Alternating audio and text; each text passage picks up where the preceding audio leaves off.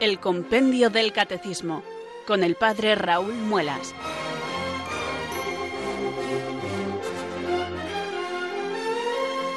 Muy buenas tardes, queridos oyentes de Radio María. Son las 4, las 3 en Canarias. Aquí comienza una nueva edición del Compendio del Catecismo de la Iglesia Católica. Reciban desde Talavera de la Reina un saludo muy cordial del Padre Raúl Muelas, que un día más les habla desde estos micrófonos de Radio María, la radio de la Virgen, la fuerza de la esperanza. Sed todos bienvenidos.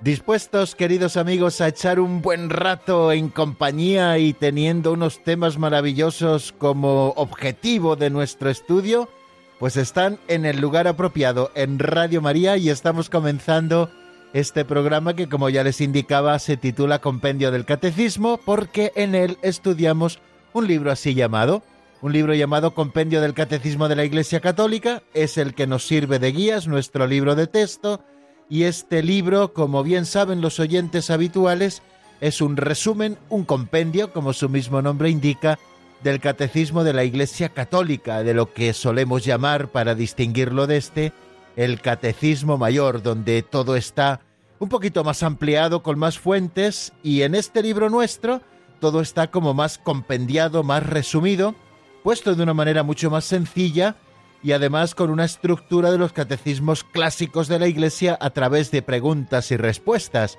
Bueno, pues si ustedes están dispuestos a que acometamos esta tarea, pues vamos a comenzarla. Ya saben que comenzamos siempre rezando, porque es necesario que el Espíritu Santo venga sobre nosotros, nos ilumine, nos fortalezca, para que podamos afrontar este cometido de conocer la doctrina católica. La doctrina católica que la Santa Madre Iglesia nos enseña es la verdad, porque ella misma la ha recibido de Cristo y ella misma con su magisterio la enseña desde el principio y así será hasta la vuelta del Señor. Y lo hace con estos subsidios de una manera muy autorizada, con estos subsidios que llamamos catecismos, ¿no? El catecismo mayor o este compendio del catecismo, donde está la verdadera doctrina y que yo ya tengo abierto por la página 74, que es donde vamos a repasar lo visto en nuestro último programa y seguiremos avanzando también en la página 75 con los números que nos hemos propuesto comentar hoy para seguir avanzando en el conocimiento, en este caso del misterio de la Iglesia, porque es donde nos encontramos. Estamos desgranando los diversos artículos de la fe católica contenidos en el símbolo de los apóstoles, en el credo corto. Bueno, pues estamos con Creo en la Santa Iglesia Católica y muchas cosas a propósito del misterio de la Iglesia estamos diciendo.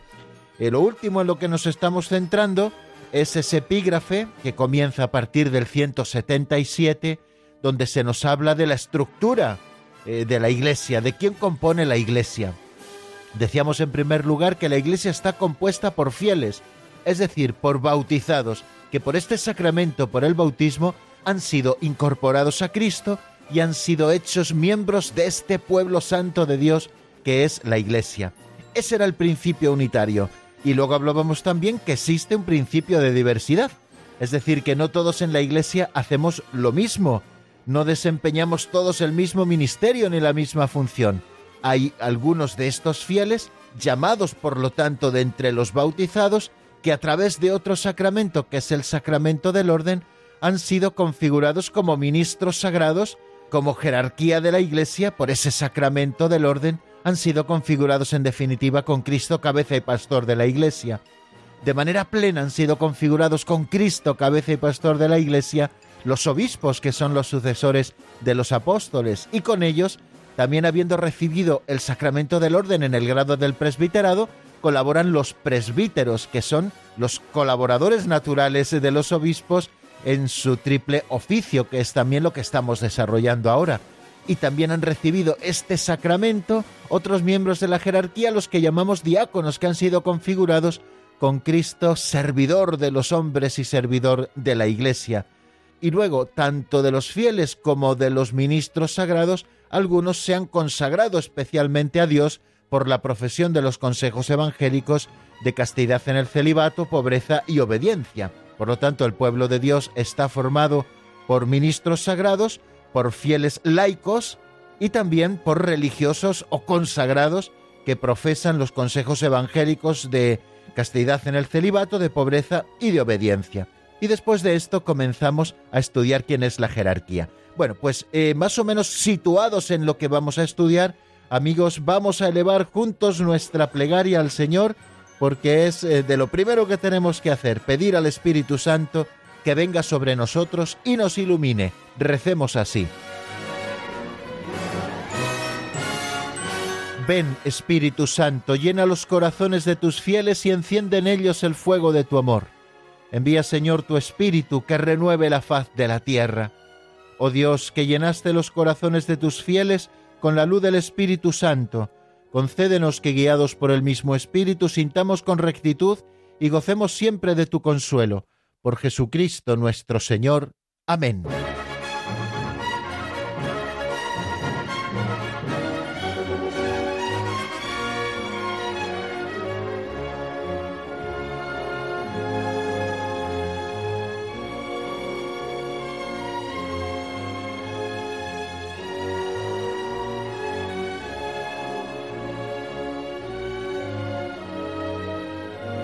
Seguimos adelante con el desarrollo de nuestro programa que lo tenemos dividido en varias secciones.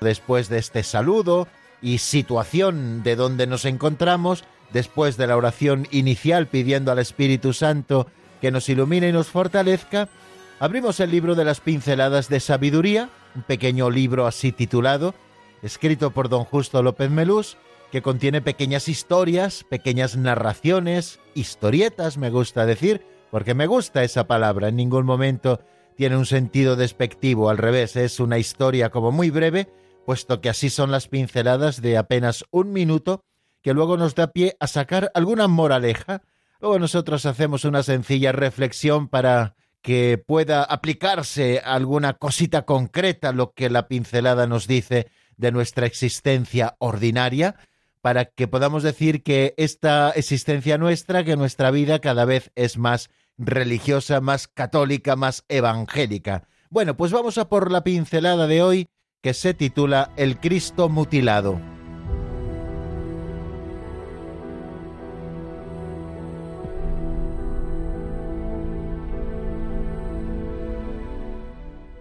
El Cristo mutilado.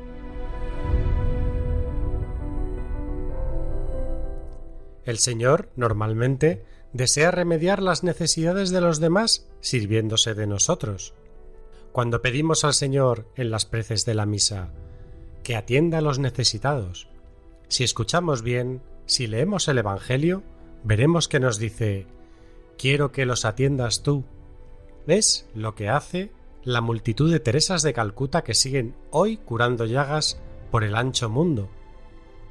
En un pueblo alemán quedó hecha añicos una imagen de Cristo, a la que tenían mucha devoción. Buscaron los fragmentos del Cristo para reconstruirlo, pero no encontraron los brazos. No quisieron adquirir una imagen nueva. Conservaron la venerada imagen sin brazos con esta significativa inscripción No tengo más brazos que los vuestros.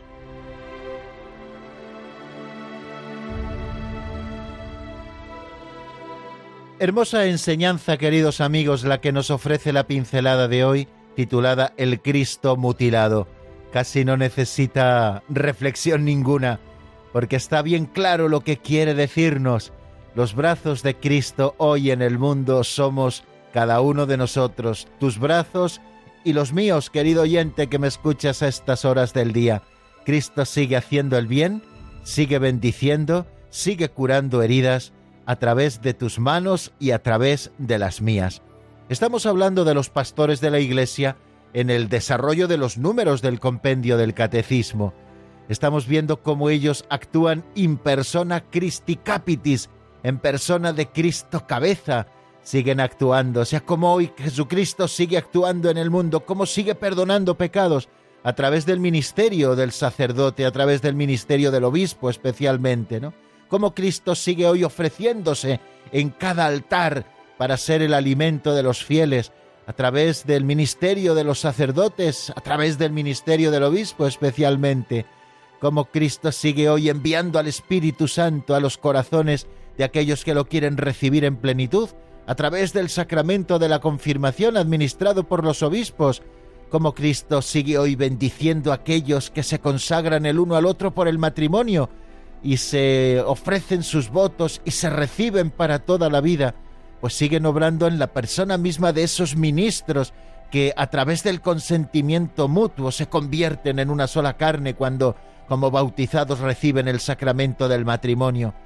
Como Cristo sigue hoy sanando a los enfermos, su alma y su cuerpo, Cristo sigue sanando hoy a través también de la administración del sacramento, de la unción de los enfermos.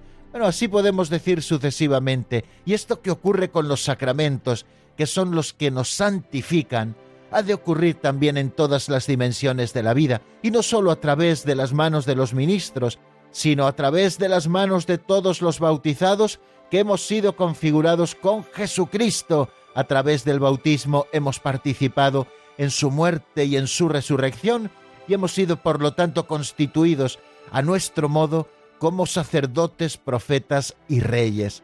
Cristo quiere hoy nuestras manos.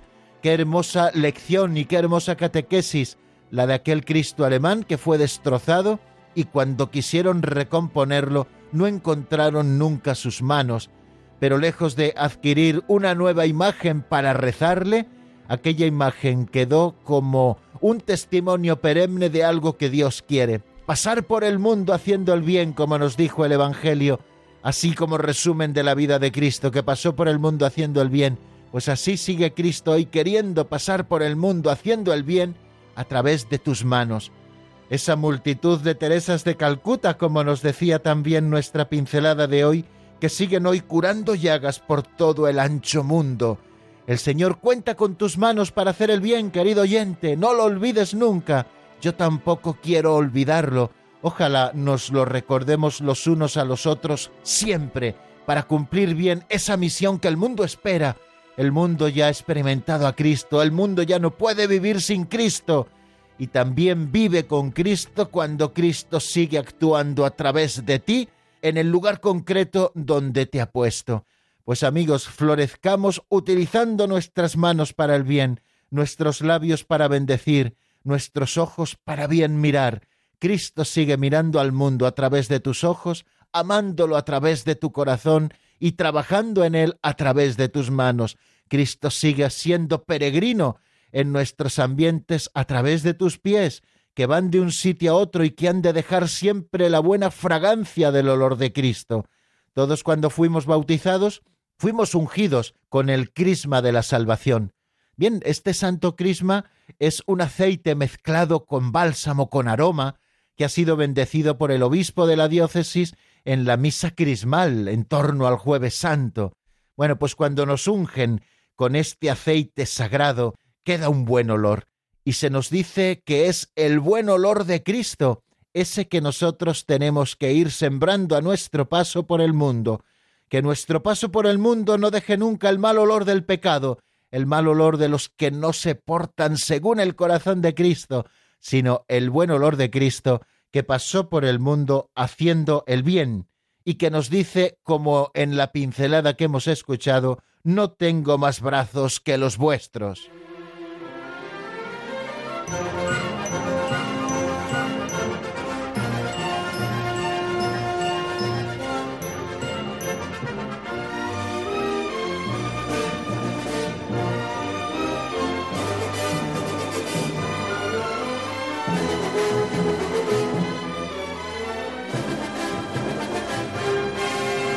Bien amigos, tienen abierto ya el compendio del catecismo por la página 74, ahí nos encontramos. Vamos a repasar brevísimamente el número 184 que se encuentra en esa página. Vamos a repasar el número 185 que fue el que vimos en nuestro último programa.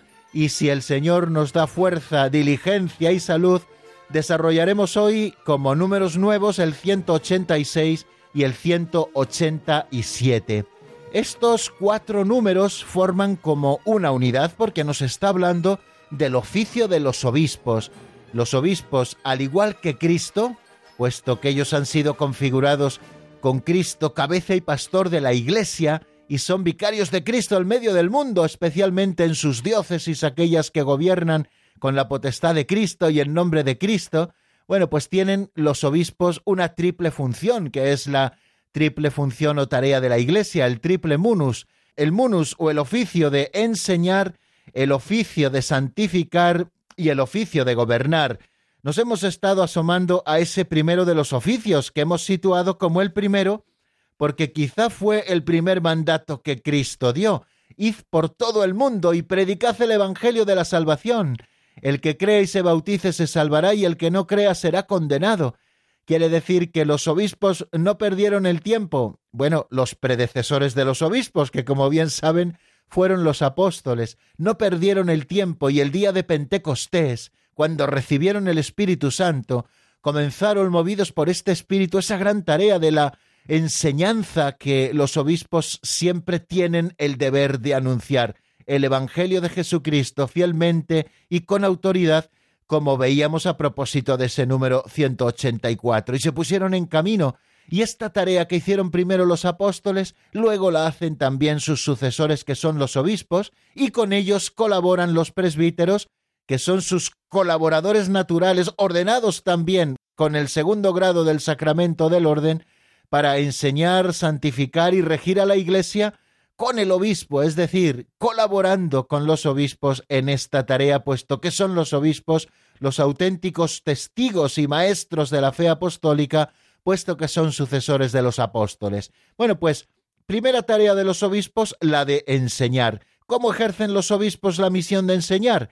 Nos decía el número 184, los obispos en comunión con el Papa tienen el deber de anunciar a todos el Evangelio, fielmente y con autoridad. Fijaros, no dice que tienen que procurar eh, anunciar el Evangelio, nos dice con unas palabras muy claras, queridos amigos, este número 184, que los obispos, y ellos lo saben y lo hacen así, en comunión con el Papa, siempre con el Papa que es cabeza del colegio episcopal, tienen el deber, o sea, es un deber sagrado, algo a lo que no pueden renunciar sin dejar de ser fieles tienen el deber de anunciar a todos el Evangelio. ¿Y cómo han de anunciarlo? De cualquier manera, nos lo califica muy bien con esos dos adverbios. Fielmente, es decir, en su integridad, no pueden recortar el Evangelio según sus gustos y caprichos, sino que evidentemente con pedagogía tienen que ir anunciando el Evangelio, los obispos y sus colaboradores los presbíteros, pero siempre con fidelidad,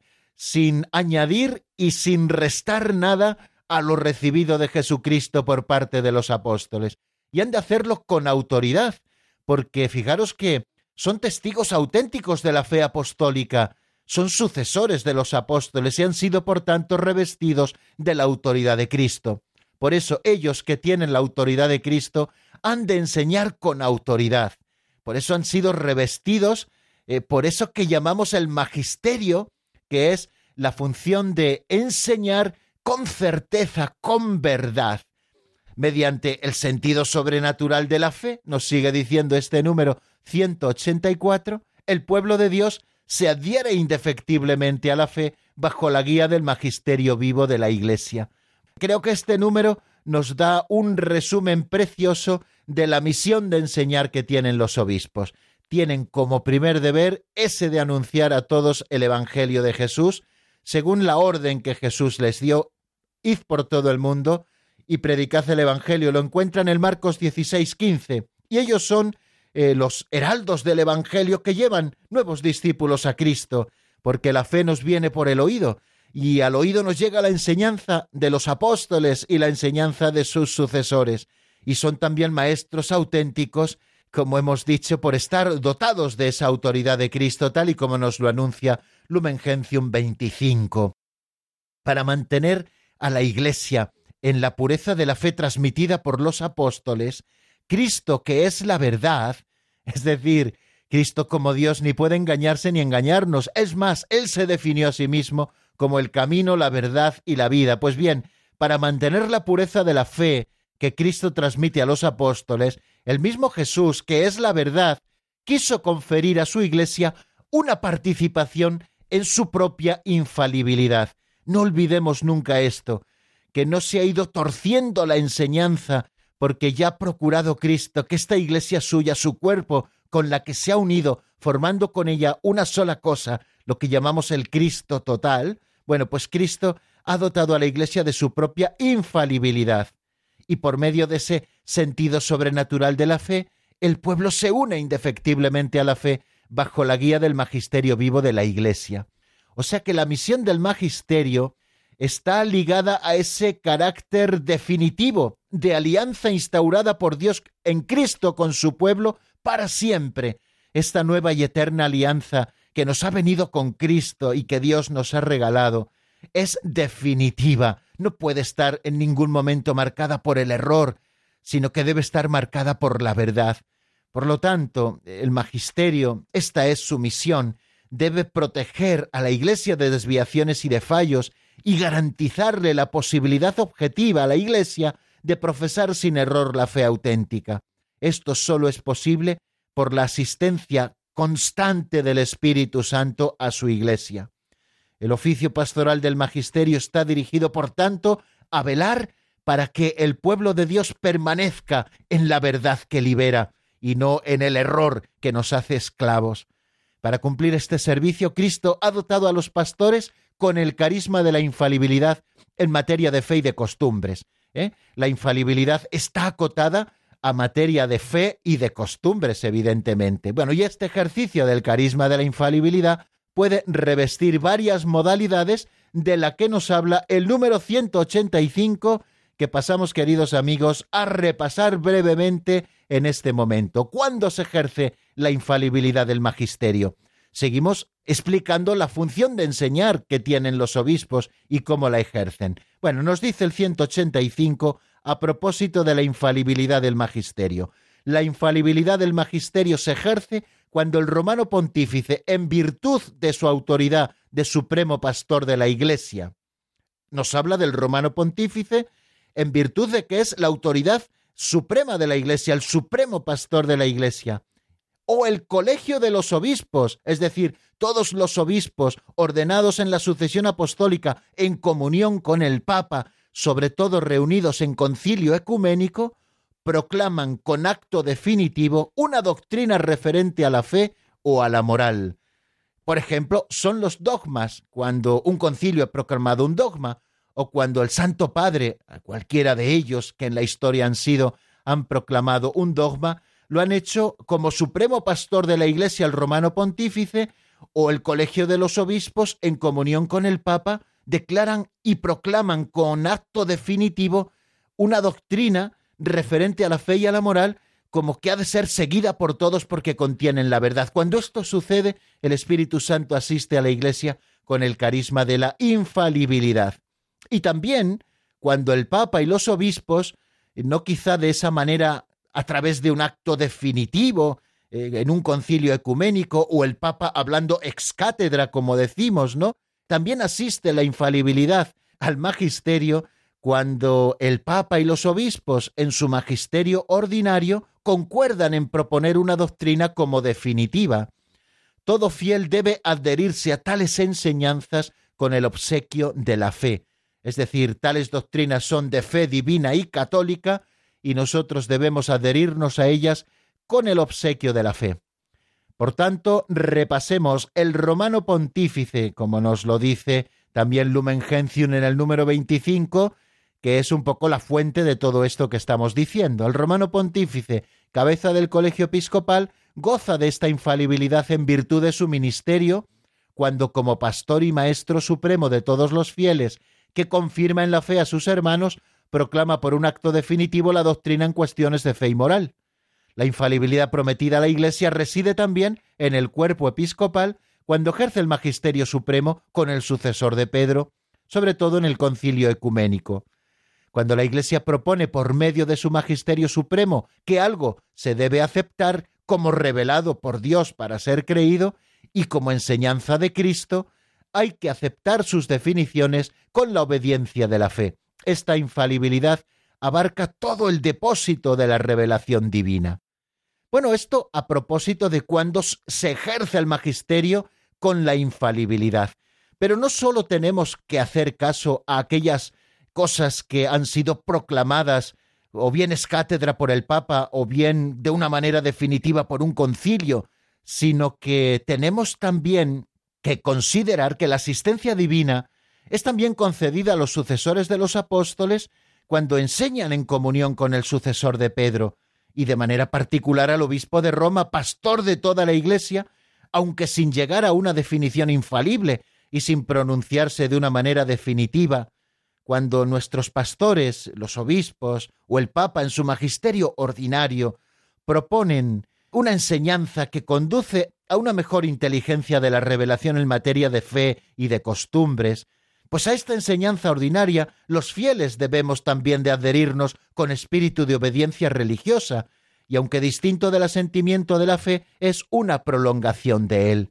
Quiere decir que tenemos que atender a la enseñanza de los obispos y no digamos del Santo Padre en su magisterio ordinario, aunque no pretendan definir nada infaliblemente, por supuesto, con esa obediencia religiosa de fieles que se adhieren a la doctrina de sus pastores que la expresan en comunión y que la viven en comunión, en lo cotidiano y que se va expresando en las predicaciones, incluso en los decretos de los propios obispos, tenemos que estar, queridos amigos, atentos y vivir también con sentido sobrenatural, no solamente aquellas cosas formuladas como es cátedra, como dogmas de fe, sino también esa enseñanza sencilla, cotidiana, que sin pretender sembrar dogmas, nos van ofreciendo cada día los obispos como maestros autorizados de la fe y también, por supuesto, por supuestísimo, el Santo Padre, ¿no?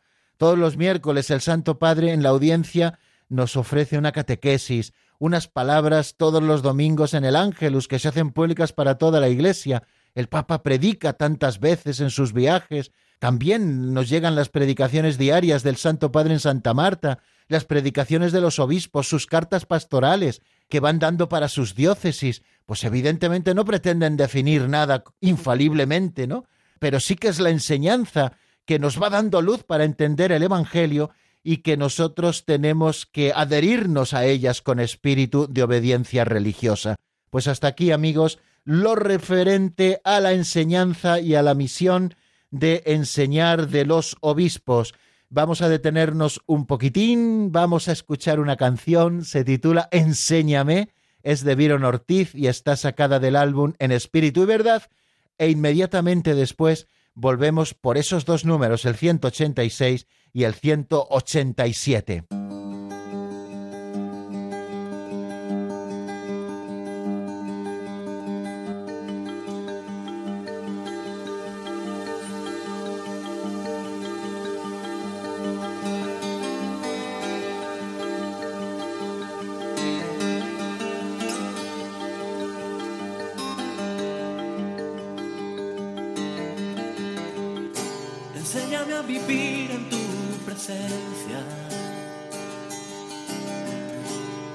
tu rostro quiero contemplar. Mi corazón anhela estar contigo allí. Enséñame a vivir solo por ti. Enséñame a vivir según tu voluntad. Quiero agradarte, mi Señor. mi corazón se gozará en ti. Enséñame a vivir solo por ti.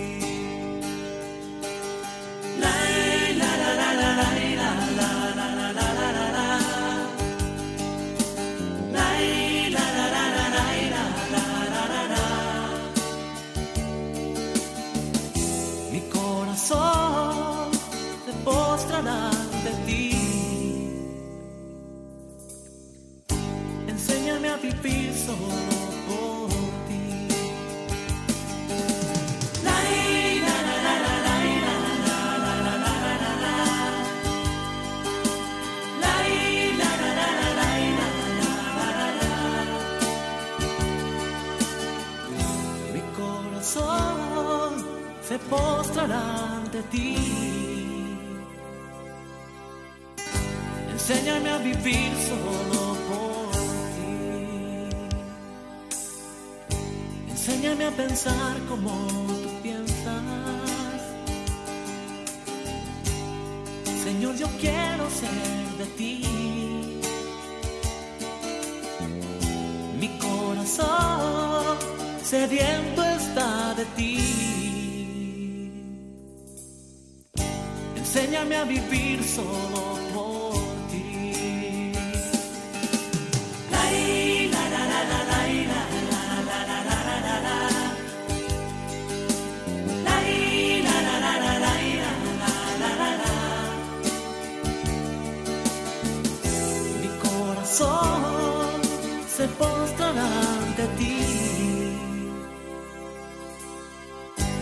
Enséñame a vivir solo por ti. Enséñame, Señor. Enséñame a vivir solo por ti.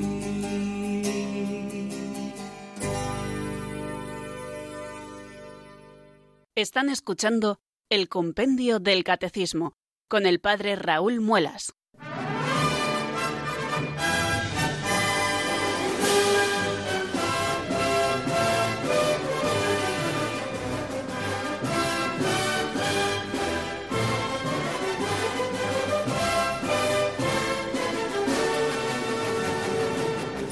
Y sin perder un minuto más, queridos oyentes, eh, bueno, recordarles que estamos en el compendio del catecismo, en la sintonía de Radio María, y que sin perder un minuto más vamos a sumarnos al número 186, que se pregunta cómo ejercen los obispos la misión de santificar.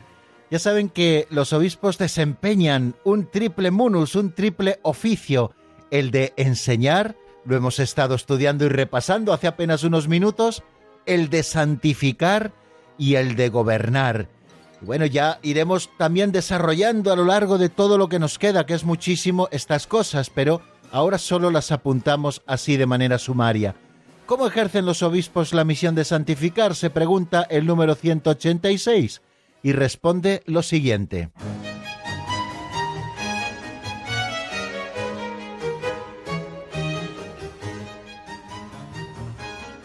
Número 186.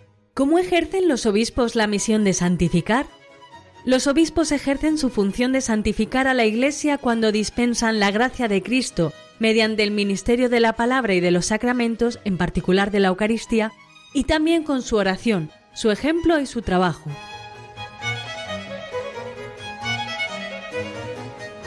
Pues de una manera muy sencilla y en poquitas líneas, eh, apenas tres y media, nos dice el compendio del catecismo en ese número 186, que los obispos ejercen su función de santificar a la Iglesia cuando dispensan la gracia de Cristo mediante el ministerio de la palabra y de los sacramentos, en particular de la Eucaristía, y también con su oración, su ejemplo y su trabajo.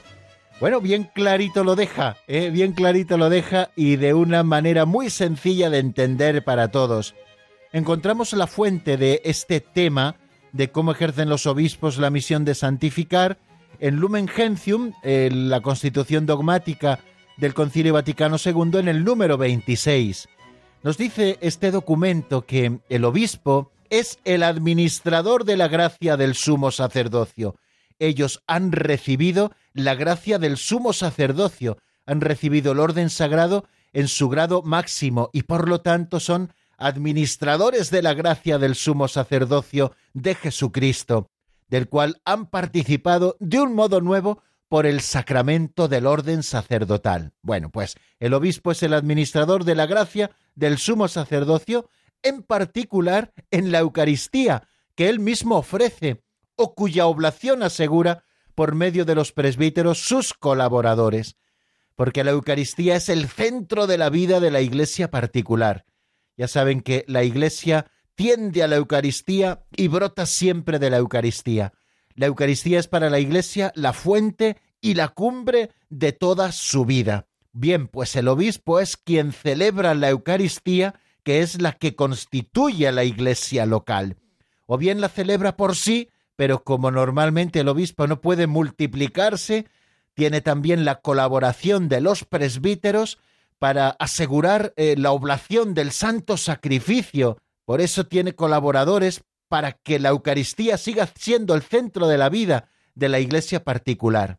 Nos dice Lumen Gentium que el obispo y los presbíteros santifican la iglesia con su oración y su trabajo por medio del ministerio de la palabra y de los sacramentos. Bueno, como ven, queridos amigos, está muy claro lo que nos quiere decir e indicar el número 186, que los obispos ejercen su función de santificar cuando dispensan la gracia del sacramento, especialmente mediante el ministerio de la palabra, cuando el obispo evangeliza, cuando el obispo catequiza o cuando el obispo predica, está dispensando la gracia de Cristo al pueblo y por lo tanto lo está santificando. Por eso guardamos la sede del obispo en una iglesia un tanto especial que llamamos catedral, porque desde aquella sede, desde aquel sitio, es desde el cual el obispo ejercita el ministerio de la palabra con el cual santifica a su pueblo, y también dispensando la gracia de Cristo mediante la administración de los sacramentos. El obispo es ministro de todos los sacramentos, del bautismo, de la confirmación, de la penitencia, de la Eucaristía, de la unción de enfermos, del orden sacerdotal, bueno, y del matrimonio no, porque son en los propios contrayentes los ministros, tal y como nos dice la teología de la Iglesia Latina, son los propios contrayentes los ministros de este sacramento, pero el obispo es el que puede asistir a los matrimonios para darles la bendición y para que realmente con su presencia como ministro extraordinario tengan esa fuerza de matrimonio, ¿no? Bueno, pues si se dan cuenta, esta función la ejercen los ministros bien por sí, porque la tienen en plenitud, o bien a través también de la colaboración que siempre ha de ser leal de sus presbíteros, que a través del ministerio de la palabra y de los sacramentos ayudan al obispo en esa función de santificar a la Iglesia. Pero no solamente cuando predica la palabra el obispo o cuando administra los sacramentos está santificando a la Iglesia. En ese momento lo hace de una manera plena, particularísima, pero también el obispo eh, santifica a su Iglesia con su oración. Los obispos tienen la obligación, igual que la tienen los sacerdotes, de rezar el oficio de las horas, que ofrecen también por su pueblo, por el pueblo que les ha sido encomendado, de manera que rezan por su pueblo y rezan también en nombre del pueblo que les ha sido encomendado esa oración de las horas con la que también van santificando, o cuando el obispo hace su oración personal, no la hace solamente por sí mismo y por su ministerio, sino también por el pueblo que le ha sido encomendado. Por ejemplo, cuando el obispo reza el Santo Rosario, conozco muchísimos obispos que lo rezan a diario, que cada día cogen la cadenilla para rezar el Santo Rosario y que siempre tienen delante en su intención a ese pueblo que les ha sido encomendado y con su oración también lo están santificando y también con el ejemplo de su vida. El obispo también ha de santificar a su pueblo con el ejemplo, no tiranizando a los que os ha tocado cuidar, sino siendo modelos de la Grey, como recuerda San Pedro en la primera carta en el capítulo 5, versículo 3. El ejemplo de la vida del obispo también es muy importante, ¿no? Esos obispos santos con los que el Señor nos ha bendecido a la Iglesia española y muchos de los cuales ya están beatificados o canonizados, no me estoy refiriendo ahora a uno al que yo quiero mucho, a San Manuel González García, el obispo del Sagrario abandonado, pero bueno, como él, también otros obispos santos que han ido santificando a su pueblo con el ejemplo de su vida, y muchos que están en activo ahora también y que siguen santificando a su pueblo con el buen ejemplo de su vida, de su vida cristiana, eh, porque ante todo el obispo, antes, antes incluso de haberse configurado con Cristo, cabeza y pastor de la Iglesia en plenitud, es un fiel que ha recibido el bautismo y que recibe también en los medios de santificación y los vive para ser ejemplo para su pueblo, y no digamos también con su trabajo. El trabajo de los obispos, que no es pequeño, y no solo me estoy refiriendo a obispos de diócesis grandes, ¿no? que tienen muchísimo territorio, sino también a obispos de diócesis pequeñas, ¿no? que tienen tantísimo trabajo. Escuchaba yo una vez decir a un obispo que a veces la diferencia en cuanto al trabajo entre una diócesis grande y una diócesis pequeña es que en la diócesis grande tienes muchos más medios para poder realizarlo y en las diócesis pequeñas hay que realizarlo y a veces encima con poquitos medios, con lo cual se multiplica el trabajo. Bueno, pues el trabajo también que en función de sus ovejas desarrolla el pastor, que es el obispo, también es para santificar a la iglesia que le ha sido encomendada. Bueno, pues ¿cómo ejercen los obispos la misión de santificar? Pues eh, ya lo leemos, los obispos ejercen su función de santificar a la iglesia cuando dispensan la gracia de Cristo mediante el ministerio de la palabra y de los sacramentos, en particular de la Eucaristía, y también con su ejemplo, su oración y su trabajo. No lo olvidemos nunca, así están santificando a la Iglesia.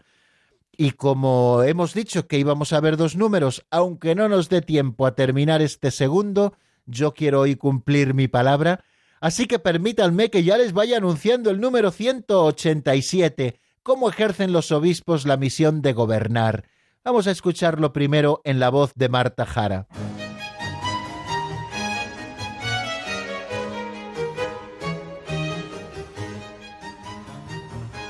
Número 187. ¿Cómo ejercen los obispos la misión de gobernar? Cada obispo, en cuanto miembro del colegio episcopal, ejerce colegialmente la solicitud por todas las iglesias particulares y por toda la iglesia junto con los demás obispos unidos al Papa. El obispo a quien se ha confiado una iglesia particular la gobierna con la autoridad de su sagrada potestad propia, ordinaria e inmediata, ejercida en nombre de Cristo, buen pastor, en comunión con toda la Iglesia y bajo la guía del sucesor de Pedro.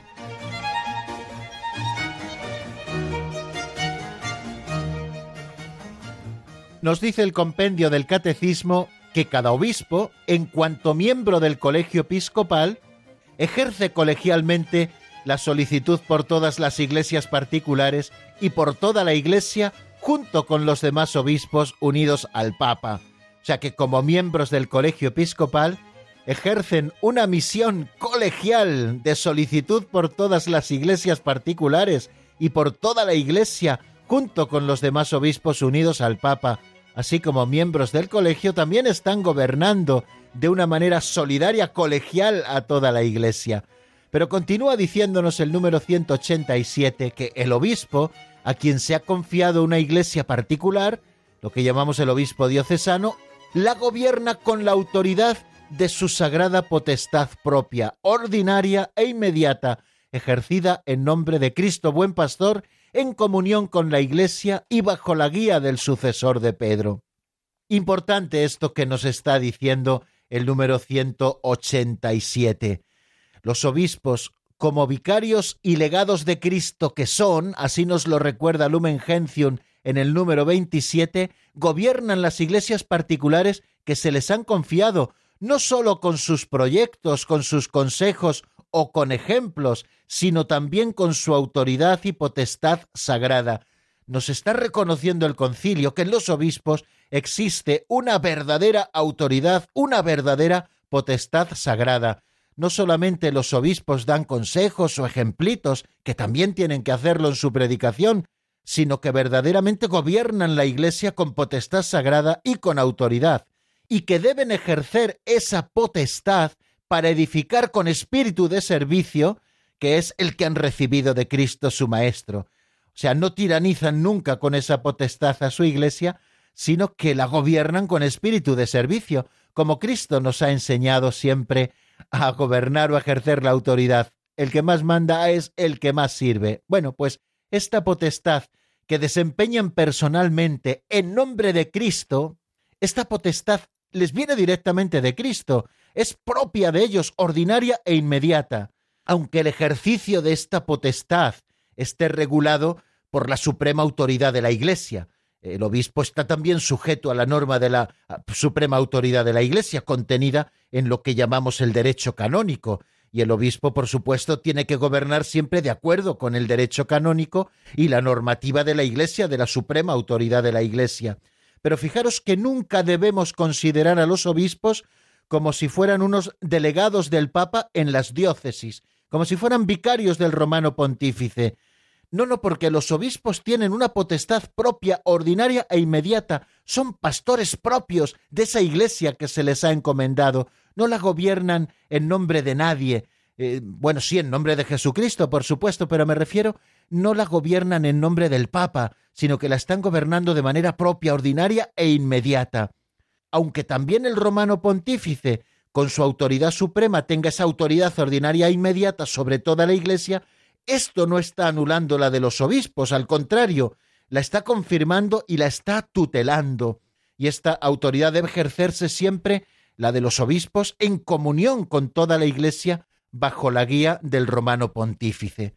¿Quién será el modelo de gobierno de los obispos a la hora de llevar adelante esa misión de gobernar? Pues no hay otra que Cristo el buen pastor. Él será el modelo y la forma de la misión pastoral del obispo. Y de, esta manera el obispo, consciente de sus propias debilidades, puede disculpar a los ignorantes y extraviados, no debe negarse nunca a escuchar a sus súbditos, a los que cuida como verdaderos hijos, y los fieles por su parte deben estar unidos a su obispo, como la Iglesia a Cristo, como Jesucristo al Padre. Y termino con estas palabras preciosas de San Ignacio de Antioquía, que decía así, obedeced todos al obispo como Jesucristo a su Padre, y al presbiterio como a los apóstoles. En cuanto a los diáconos, respetadlos como a la ley de Dios, que nadie haga al margen del obispo nada en lo que atañe a la Iglesia.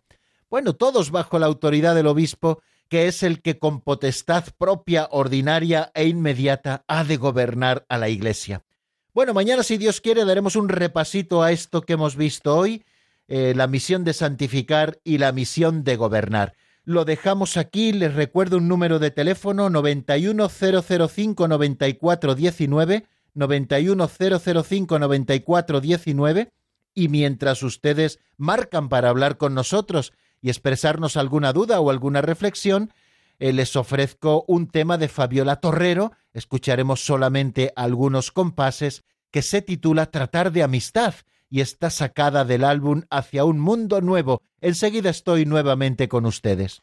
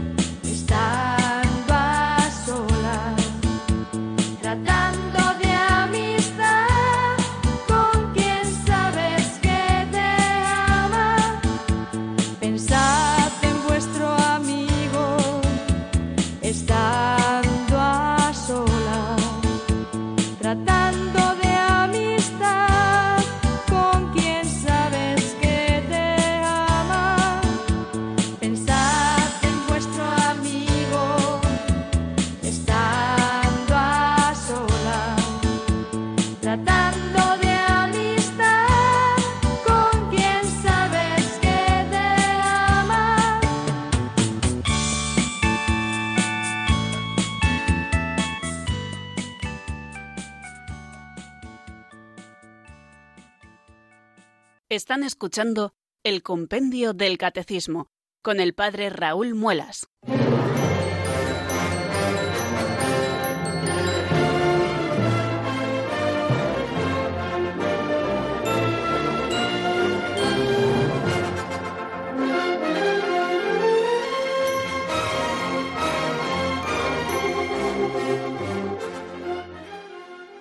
Nos acercamos, queridos oyentes, poquito a poco a las 5 de la tarde. Apenas nos quedan 10 minutos y abrimos este tiempo aquí en el Compendio del Catecismo para que ustedes, si lo tienen a bien, puedan llamarnos, hacernos alguna pregunta, alguna sencilla reflexión a propósito de lo que estamos diciendo o incluso compartir algún testimonio con nosotros. Estaremos encantados. El teléfono como ya les he dicho antes de la canción, es el 91005 9419.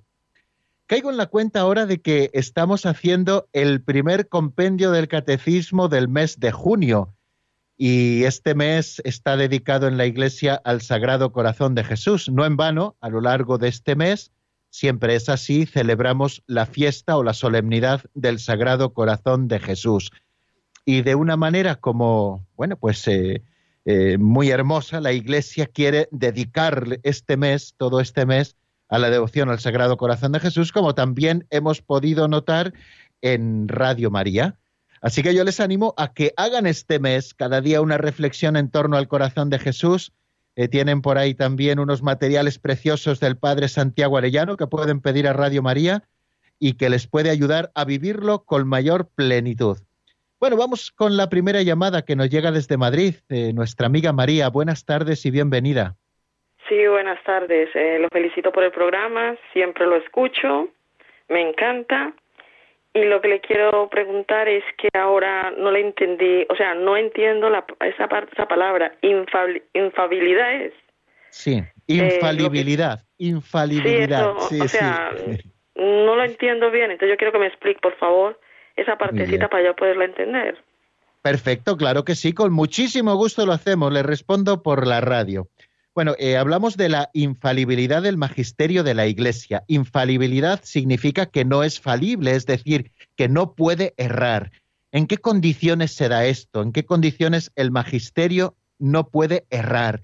Es decir, cuando el Santo Padre, de manera solemne, hablando es cátedra que llamamos, es decir, de una manera solemne, proclama que algo es perteneciente al depósito de la revelación en materia de fe o costumbres, el Papa no se puede equivocar. Está siempre diciendo la verdad. Eh, esa verdad mm, se dice no porque el Papa por sí ante sí sea más listo que todo el mundo, sino por la asistencia especial del Espíritu Santo que quiere privar a la Iglesia en esta eterna y nueva alianza que permanecerá hasta el final, quiere preservarla del error y que todos podamos profesar la misma fe de los apóstoles, la que ellos recibieron de Cristo y que luego transmitieron a sus sucesores, y así sucesivamente, que todos tengamos la posibilidad de acercarnos a la doctrina verdadera. Por eso eh, el Señor ha adornado a la Iglesia con ese carisma de la infalibilidad, de no poder errar. ¿Y esto cuándo se da? Bueno, pues nos lo dice el número 185 del compendio del Catecismo que tengo delante y paso así a leérselo y a comentárselo. La infalibilidad del magisterio se ejerce cuando el romano pontífice, en virtud de su autoridad de supremo pastor de la Iglesia, y también cuando todo el colegio de los obispos en comunión con el Papa, sobre todo reunidos en concilio ecuménico, proclaman con acto definitivo una doctrina referente a la fe o a la moral. Eh, cuando esto ocurre, decimos que esa doctrina es infalible. Por eso, los dogmas que se han proclamado en la Iglesia son verdaderos. Están adornados con ese carácter de la infalibilidad. Cuando el Papa o los concilios ecuménicos los han proclamado como tales, no pueden errar. Y lo mismo ocurre también cuando el Papa y los obispos en su magisterio ordinario concuerdan en proponer una doctrina como definitiva. Bueno, cuando esto ocurre, pues todo fiel debe adherirse a tales enseñanzas con el obsequio de la fe. Cuando el magisterio ha sido proclamado como infalible, con esas condiciones que nos dice la doctrina católica, bueno, pues nosotros tenemos que aceptar esa doctrina desde la fe porque en ella se nos está proclamando la verdad. Eh, bueno, pues más o menos creo que está mm, respondida, respondida esa, esa pregunta. También hay un oyente de Ávila que pregunta la diferencia entre verdades de fe y dogmas. Bueno, eh, los dogmas son aquellas verdades de fe que han sido proclamadas como tales, pero no todas las verdades de fe han sido proclamadas como dogmas. Eh, un dogma de fe es aquel que ha sido proclamado como tal con el Papa, con ese carácter de la infalibilidad, o por un concilio ecuménico, y, y, ha, y ha sido propuesto así a la Iglesia para ser creído. Pero no todos, todas las verdades de la fe han sido propuestas como dogmas. Hay verdades que nunca se han propuesto como tales.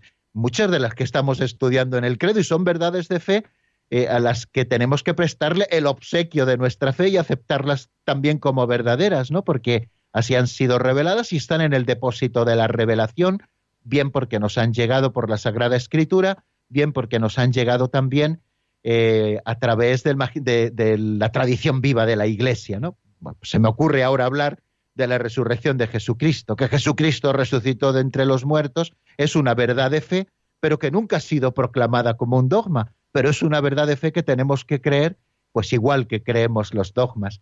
Bueno, creo que más o menos hemos respondido a estas preguntas que quiero agradecer tanto a María, que nos llamaba desde Madrid, como esta oyente de Ávila, que no ha entrado en directo, pero que nos ha dejado también su pregunta. Y espero que, bueno, pues haya servido esta respuesta para clarificar un poco esas dudas que tenían. Muchísimas gracias, queridos oyentes, por su fidelidad a Radio María. Sigan en nuestra sintonía, que ahora llega un programa de liturgia maravilloso y que nos ayuda a formarnos también eh, en este sagrado oficio que la Iglesia tiene y en la cual la Iglesia se une a Jesucristo, que es la sagrada liturgia. Mañana, si Dios quiere, seguimos con estos temas. Empezaremos también, repasaremos un poquito esto, empezaremos también con la vocación de los laicos, que son la gran mayoría de los bautizados. La bendición de Dios Todopoderoso, Padre, Hijo y Espíritu Santo, descienda sobre vosotros y permanezca para siempre. Amén. Hasta mañana, si Dios quiere, amigos.